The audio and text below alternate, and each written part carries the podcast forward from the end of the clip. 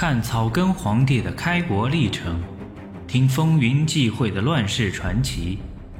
欢迎您收听《朱元璋传》，作者吴晗，演播埃里克里。河州东南靠近长江，城子小，要维持军队几万人的吃穿用度，有些力不从心。加上援兵几次围攻，粮用更加匮乏。元璋把眼光投向了江南岸的太平，兼安徽、当涂。太平南靠芜湖，东北达吉庆，东倚丹阳湖。湖周围的丹阳镇、高淳、宣城都是产米区。占领太平，既可解决部队给养，又可进逼吉庆，然后以吉庆为中心，妥为筹划，四面拓展，不愁霸业不成。然而浩浩长江浪花起伏，波涛汹涌，又没有水军船只，大军只能望洋兴叹。眼看承包城库的米粮，可就是分毫不能取用，只能干瞪眼。正在一筹莫展时，恰好就有巢湖水军头领李八头李国胜派代表联络来了。吉人自有天相，朱元璋真是有如神助。原来天下大乱以后，在巢湖一带的豪门望族余家，于廷玉、于通海、通元、通渊父子，廖永安、永忠兄弟，赵仲忠、仲康两兄弟，纠集地方武装，推举李八头做头领，双刀赵普胜做第二把交椅，屯泊巢湖，连结水寨。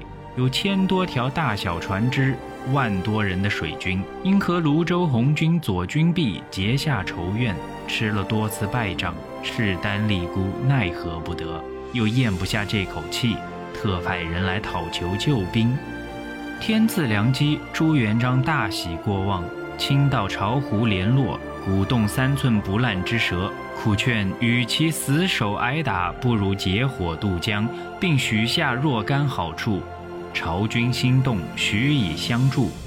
时元忠城满子海牙恶同城闸马场河诸隘，巢湖水师不得出，正在无计可施，却赶上五月梅雨季节，大雨竟淅淅沥沥地下了二十天，河坑地洼处都给淹平了，河道广阔，不费吹灰之力。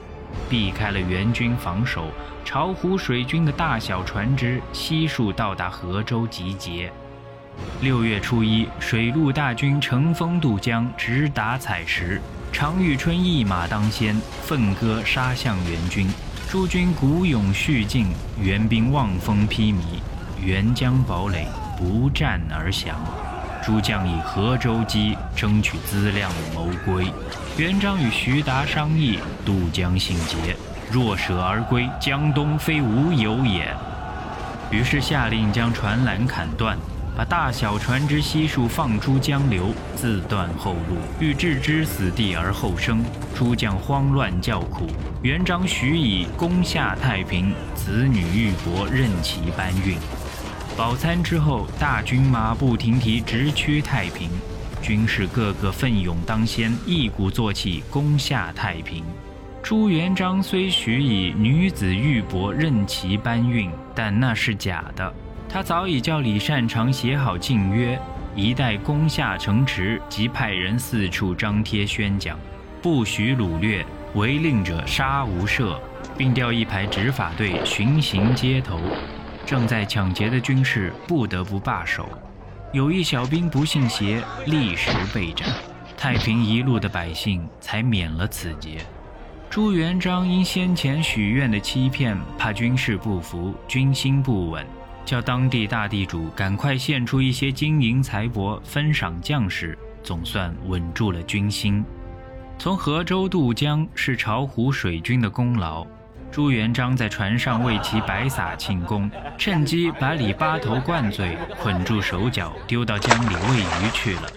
双刀赵不服，逃归徐寿辉。巢湖水军失了核心，只得投降。朱元璋从此有了自己的水军。攻下太平，又有当地地主如是李袭、陶安来投。元璋问：“以何道教之？”安义劝元璋历届剽掠，东取吉庆，可成霸业，与当年冯国用投效元璋时所谋略同。元璋深以为然，留作帅府令史，改太平路为太平府，以李袭为知府，至太平兴国一元帅府，元璋为大元帅，李善长为帅府都事，汪广洋为帅府令史。潘庭坚为帅府教授，着令乡下老百姓为民兵，居民积蓄悉数运进城来，以备长期固守。听众朋友，现在您收听的是《朱元璋传》，作者吴晗，演播埃里克里。本集已播讲完毕，欲知后事如何，欢迎订阅收听。